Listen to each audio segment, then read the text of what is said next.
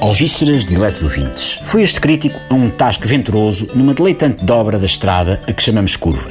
Fica tal habitação arranjadinha na várzea escalabitana, onde a Joaninha namoriscava a frincha da janela e os touros elaboram voluptuosos meneios na dianteira dos dons quixotes de barrete púrpura que respondem pelo aristocrático título de Campinos. Na cozinha, desta louvada casa de pasto, impera o bom peixinho, vindo da costa, em carrinha refrigerada, conduzida pela mão diligente do Sr. Firmino, que igualmente faz prodígios com a garrafeira. De tintos a brancos, dos maduros aos verdes, das escolas à gasosa com bolinha, tudo se peralta para o gastrónomo não enjeitar o deleite de gostar no Tasco do Firmino, um prazeroso almocinho.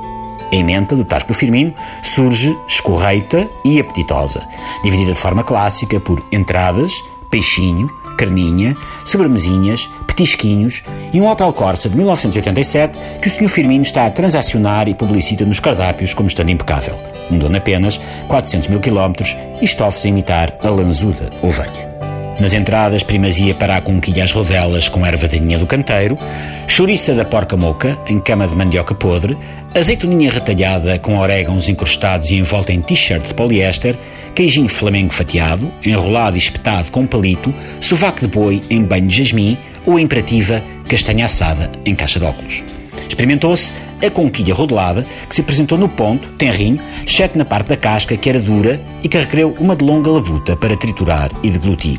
A chouriça da porca era supimpa, mas a mandioca apresentou-se um pouco podre, uma garfada apenas no sovaco, que se desconchavou na boca, tal era a macieza do bovino. No peixinho, Há pescada enrolada à delícia do mar, com escabeche de cebola marota, peixe diverso para ir à brasa, besuntado apenas com sal e cortiça do Atlântico, choquinho com tinta e mata borrão de coentrada, bacalhau usada no forno, à moda da Mónica Bellucci, baldroegas recheadas com um casco de santola, caras de bacalhau em água de canhão do Nazaré e cataplana de polvo, servida num bidé. Provou-se o rubalinha braseado, que estava xistoso e, no entanto, sisudo. Os cefalópodes triunfaram com a batatinha a Chuck Norris, bem esmorrada, portanto. Ao octópode, em bidé, escasseavam que tínhamos percebido pelo menos duas ventosas. A atenção de quem sobre estas matérias tem incumbência no tasco do Firmino. As carinhas de bacalhau marcharam sem delongas. A água não nos pareceu que fosse do canhão de Nazaré, mas do garrafão. Nas carninhas, era forçoso petiscar a costoleta de caribu da lesídia em poça do seu sangue. Revelou-se uma esplêndida salsada entre a cabidela mamífera e o arrozinho carolino bem gomoso. A chanfana dar de Vader estava boa, mas o alho do tempero ainda estava vivo.